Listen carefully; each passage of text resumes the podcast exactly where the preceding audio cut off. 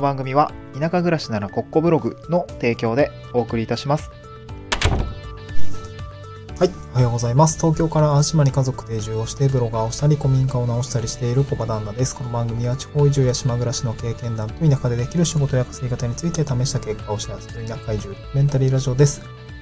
えっ、と、今日のトークテーマはですね、地方移住後に周りに心配されたことは稼ぎの話とその回答ということで、えっと、先日ですね、あの、まあ、地域おこし協力隊の任期というのが、まあ、1年そろそろ経つということで、えっと、次年度の契約更新の会議をしてきたんですけれども、まあ、そこでですね、地方移住後、まあ、今地方移住後なんですけども、まあ、周りに、まあ、どういうことを心配されたのかっていうところ、まあ、稼ぎのことを心配されたんですけど、まあ、その内容とですね、まあ、と具体的な回答ですね、こちらについて、えー、お話をしたいかなと思います。えっと、まあ、端的に、えお話しする内容として、まあ、3つぐらいの要素に分かれていて、1つ目が、まあ、あの、移住後に何を心配されるのか、まあ、地元の人とかですね、あの、結構みんな心配してくれるんですね。で、それは稼ぎの話だったようで、どういうことをですね、まあ、あの、どういう収入の、なんていうのかな、どどういう温度感で心配をしてくれ,、ね、してくれているのかっていうところ、まあ、そしてその地元の人がなぜそれを心配して、なぜそういうことを言ってくるのかっていうところの、まあ、本質的な部分のお話が一点と、えー二つ目はですね、まあ、これちょっと気をつけたいなと思うんですけども、田舎の人は基本優しいんですけど、で、いろいろお仕事の紹介をしてくれるんですけど、えーその差し伸べられた手っていうのが自分の幸せに本当につながってるかはよくよく見極めないといけないねというお話。これが二つ目ですね。えー三つ目が、まあ、今後の稼ぎはどうするのと聞かれた時の、まあ、その回答ですね。個人的にはこんな風に考えていますというような内容をですね、えー今日はシェアしたいなと思います。うん。まあ、結構その、僕も移住をして1年経って、その移住した後の生活というのが、まあ、そろそろ1年経つわけなんですけれども、うん、なんていうんですか、まあ、現実が見えてくるというか、その移住後の暮らしとか、えー地方の、えーお仕事みたいなところのですね、えー肌感っていうところが、あなんとなく分かってきたので、まあ、それを踏まえて今回のトークテーマですね、えー地方移住後に周りに心配されたことは稼ぎの話とその回答についてお話をしようかなと思います。えっ、と、ではですね、一つ目ですね、移住後周りに心配されたことは稼ぎの話ということで、まあ、どんな温度感で心配されているのかとか、まあ、具体的にどういう質問というか、えーされたのかっていうところをお話をしたいなと思います。えっ、と、昨日ですね、えっ、と、うん、まあ、場面としては、まあ、僕、4月1日で契約更新なんですよね。その地域おこし協力隊という業あの行政業務の、えー業務委託契約ですね。これの更新の、まあ、ちょっと、まあ、なんていうんですかね、ちょっとした打ち合わせみたいなのがありました。契約書こんな感じで、えいいですよねとか、次年度こんな内容ですよとか、なんか逆に新しいことを、まあ契約条項を盛り込みますかみたいな話。まあ、ある程度ね、汎用性を持った、あ3年間条文を書き換えなくても済むように、あの、ある程度含みを持った形で契約は締結したんですけども、まあまあ、それで大丈夫ですっていう話はしたんですけど、まあ、その自治体の方ですよね。まあ、担当の方もそうだし、その時は、あの、まあ、課の課長さんとかですね、ご一緒にお話をするような形になりました。でですね、まあ、いろいろ、ま あ、なんか、まあ、課長とかね、結構、なかなか話す機会ないので、まあ、結構、まあ、話のわかる人です、かなり。で、なんだろうな、日々、こう、なんだろうな、こう、報告書みたいなのを上げているので、そちらの内容である程度汲み取ってはいただいてるんですけど、まあ、実際対話の中で、ま、心配していることとかっていうところを、えー少し、ま、腹を割って話す機会になりましたね。うん。で、まあ、これ前提なんですけど、地方移住で最もハードルになっているのはですね、移住した後の収入ですね。すなわちどう稼いで生計を維持していくのか、この生計を維持していくのかっていうのはすごく、まあ、みんな心配しているっていうところですね。うん。で移住先の皆さんですね、まあ、地域の方とかっていう方たちも、まあ、すごくありがたいことにね、あの、心配をしてくれてます。僕が着任をした自治体の方もそうですし、まあ、周りの先輩移住者の方もそうですし、あと、まあ、集落の方ですよね。という方もすごく心配をしてくれて、あと、まあ、なんだろう、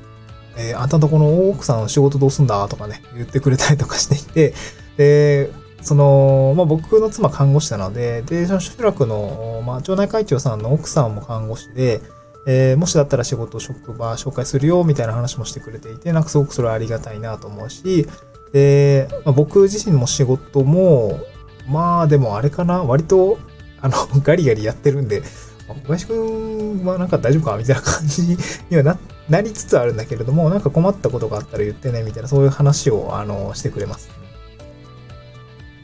で、やっぱりみんな心配してくれるんですね。で、その協力隊の業務っていうのは3年で一応、こう国の制度的には任期終了になるので、まあ、あと2年しかないんですけど、なんていうんですかね。やっぱその、まあ、なんか話的にはこう自分がすごいだろうっていうわけではないんですけど、なんか普通にね、こう愛想よく、こう自分ができることをコツコツ実行していると信頼貯金が溜まっていって、まあ、みんなですね、こう自然と助けてくれるというか、まあお仕事の紹介とかもしてくれたりとか、すごくこう顔をつないでくれるような感じがありますね。うん。で、これなんで心配してるのかっていうと、やっぱりですね、その移住してきて、まあ、と、最初はね、あの、まあ、お金、まあ、地域おこし協力隊の場合は3年間の任期があるし、えまあ、一般的に普通に移住してきた場合も、まあ、ある程度こう貯蓄をがあったりとかね、まあ、今仕事してなくても、まあ、移住して落ち着いたら仕事しますみたいな感じになると思うんですけど、まあ、そこでちゃんと稼げるかによって、その定住ですよね。移住って、あくまでも家庭であって、まその先に定住に結びつかないと、まあ、自治体としてもあまり良くはないし、地域の方にとっても、なんかせっかく移住してきてもらったのに、うんまあ、定着しなかったよねとか、定住しなかったよねっていうところはやっぱり寂しい思いがありますので、まあ、こういったところやっぱり皆さん心配しているっていうことですね。うん。まあなんか部活とか大学のサークルとかに置き換えてもらってもいいと思うんですけど、なんかこう、最初の、例えば4月に入学して、えっ、と、4月、5月、まあ、新刊してですね、まあ、迎え入れて楽しいよね、みたいな感じだったんだけど、なんか夏休み前にはなんかほとんど来てないみたいな、そんな場面とか、夏休み明けたらもうほぼ来てないみたいな人たちがたくさんいた、あの、僕もサークル長みたいなのをやっていたので、なんとなくわかるんですけど、まあ、それってやっぱり寂しいわけですよね。うん。まあ、残ってくれる子はすごく嬉しいし、なんかこう可愛がったりもするんだけれども、やっぱりその、まあ、残ってくれる、定着してくれるっていうとこまで行って初めてすごく嬉しいわけですよね。うん。なんかこういうところもあって、こう移住を迎え入れる地域の人たちにとっては、えー移住して終わりじゃなくて定住してくれるっていうところまではやっぱり期待をしているわけですね。だから稼ぎの心配をしてくるという話ですね。うん。はい。まあ、すごく優しいんですよね。で、二つ目、田舎の人が優しいし、差し伸べてくれる手があたくさんあるんですけど、えっと、まあ、これはいい悪いとかそういう話ではなくて、その本質的にこう自分の幸せにつながっているかはわからないよっていうことをお伝えしたいなと思うんですよね。これは二つ目のお話です。で、これは別にネガティブな話ではなくて、なんか結構、まあ根本的に田舎に仕事がないっていうのは結構よく言われてるんですけど、これは僕は、うーん、そう、まあ半分正解、半分不正解みたいなところがあって、まあその、田舎に仕事がないっていうのは多分嘘ですね。その、もう少し解像度を上げるとですね、やりたい職種が見当たらない。だから仕事がないように見える。みたいな、そんな解釈がまあ正しいのかなと思いますね。うん。まやっぱりその、一次産業に近い仕事っていうのはたくさんあるし、その、まああと知的創造系の仕事っていうところはなんか自分で見つけないととか自分で作らないとやっぱな、えー、雇用される働き方だとやっぱり難しいのかなと思いますね。そういう会社さんってやっぱり都市部にあの集中していたりするので、周りと一次産業だったり土建とか、まあ、建設とか、あとなんか、なんか、うんまあそんなところが多いがですかね。まあ個人事業主の方がやっぱ多いですね、田舎の方は。うんで、まあ、なので、稼ぎ口が、あその雇用という形ではなかなか見当たらないっていうところが正直なところかなと思います。ただやっぱりその地域の方も、その稼ぎ口がいるよねっていうところでいろいろね、心配をしてくれて、紹介をしてくれるので、仕事は割と、まあ、見つかりやすいかなと思うんですけど、その紹介されたお仕事とか、えー差し伸べられた手っていうのがですね、本当に自分に合っているのかとか、なんか移住後にこう描いていた働き方というか、あとまあ目指したい働き方というか、まあ僕は雇用されるものではなくて個人で働きたいっていうところがあったので、この目指したい働き方については今突き進んでいるし、あと実現したいライフスタイルですよね。うん、なんかまあ、なんだろうね、まあ働き方、僕は縛られない働き方とか、まあやってみてもいいかなというかね。あの、もともと会社員で7年、まあ普通にやってたんで、なんか割とまあ、なんていうんですかね、うん、取り立てて、社会的、社会不適合者ってわけではないと思うんですよね。まあ本当によくある一般的なサラリーマン、割とこう社畜体質だったのかもしれないですね。まあ長いものには巻かれますし、え会社の中で、まあなんか、それなりにややりますみたいな、そういうタイプなんで、まあ別に取り立ててなんかけ、なんだろうな会社絶対無理みたいな形ではないんですよね。まあ会社にも働ける人間ですっていう感じかな。うん。ただ、その、それが好きか嫌いかって会社を辞めたところはあるので、そのライフスタイルを重視した働き方というのがね、できた方がいいかなって私は思っていたので、まあそういう選択をしたという感じですね。だからその差し伸べられた手っていうところ、あの、みんな優しいのでいろいろ、あの、やってくれるんですけど、そこが本当に自分に合っているのか、自分の幸せにつながっているのかというのは、あの、働き方とかライフスタイルにしっかり物差しを当ててですね、あの、検討しておく方がいいのかなというところが、まあ、最後の3つ目ですね、おは、えー、お話、えー、につながる話なんですけど、えっと、まあ、その、差し伸べられた手っていうのは、まあ、無限にはしてほしくないんですけど、あの、ちゃんと自分の軸で測った方がいいよっていう話ですね。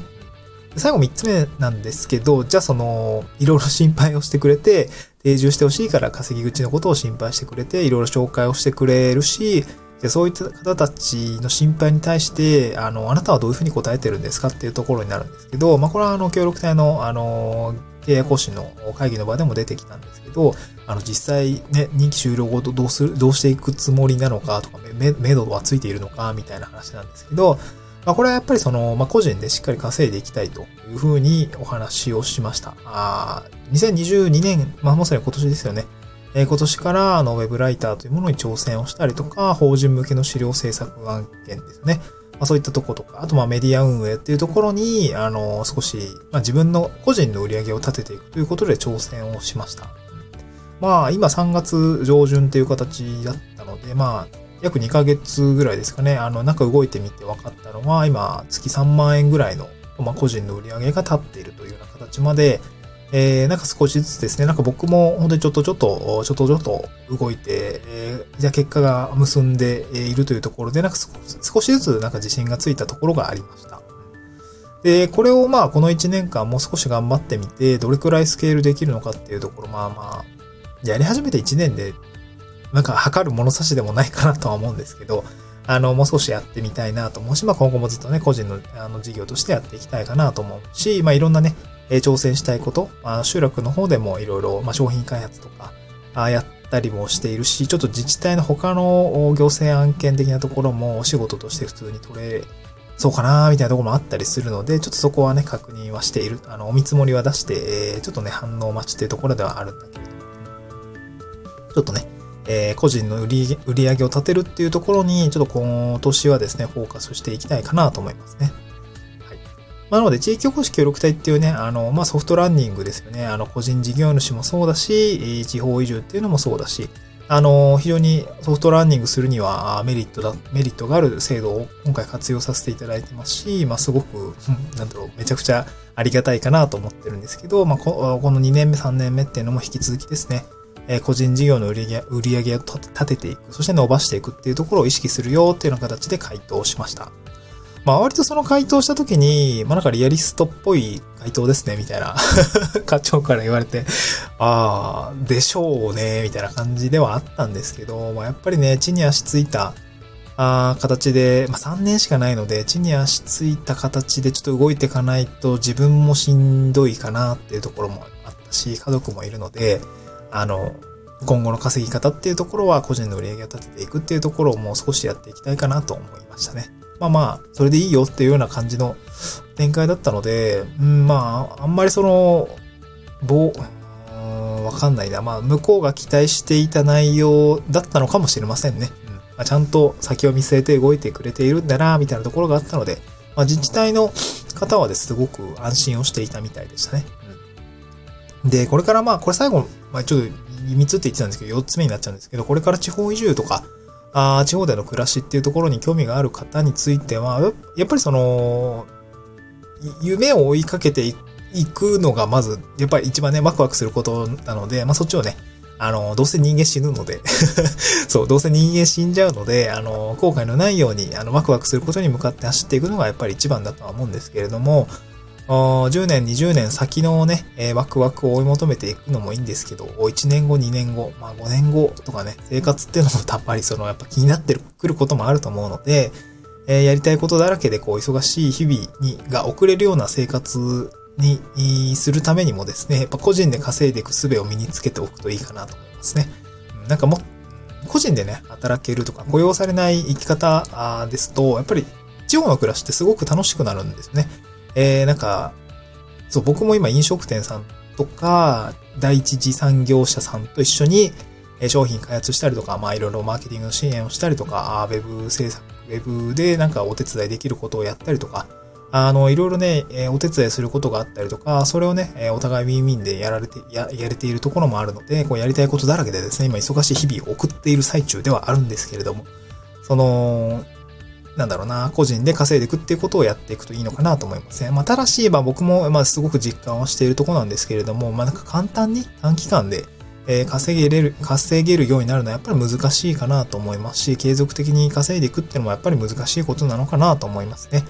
うん。まあ、なんか、やっぱりその、まあ、そんな時に、まあ、多分その僕もいきなり会社を辞めて個人事業主としてライターガリガリやっていくみたいなとやっぱ食っていけなかったと思うんで、えー、まあ、その地域とか個人事業主っていう働き方、暮らし方に、まあ、ソフトランディングするためには、なんか一回せん、一回その地域おこし協力隊みたいな、えー、なんか収入の担保があるような状況で、かつ時間と自由が手に入るみたいなところも、なんかちょっとおかしい おかしい言い方かもしれないですけど、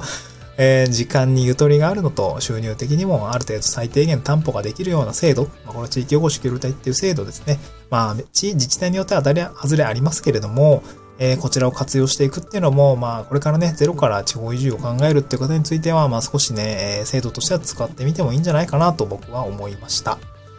はい。今日はですね、そんな合わせて、えー、そんな内容を踏まえてですね、今日は合わせて読みたいですね、ブログの記事を、あの、 stand.fm のノート欄経由で、え、ご紹介をしております。まあ、台本がですね、ノートに貼っつけておりますそちらぜひね、読んでいただきたいんですけれども、こう、保存版地域おこし協力隊になる方法全12記事まとめということで、えー、まあなんか、その、通年採用してるところもあるし、まあ、大体年度末にね、採用が、次年度の予算が固まって採用が活発になる時期があるんですけれども、まあ通年採用してるところもあるので、なんか興味ある方はですね、ぜひ読んでいただければ嬉しいなと思うんですけど、これね、なんか個人的に肌感的にこの話あんま重要ないんですよね そう、限定的すぎるんですよ。ニッチすぎるテーマなんで、ちょっとね、あの、重要ないかもしれないんですけど、まあなんか話して、あの、よ、話しておき、おきました。そう、これ悩ましいですよね。なんか、そう。いや、まあ、愚痴になっちゃうけど、いや、愚痴は言いません。はい、あの、こんな感じですね。うんあとノ、ノートの、台本のノートにはあの書いてるんですけど、あの、地方移住とかの話をするときには、あの、まあ、体系的にその、どうやって移住進めていけばいいんだっけっていうところも、その、Kindle 本に出してますので、まあ、こちら490円です。あの、ワンコインで買えるような、え、書籍を発刊しておりますね。ちょっと、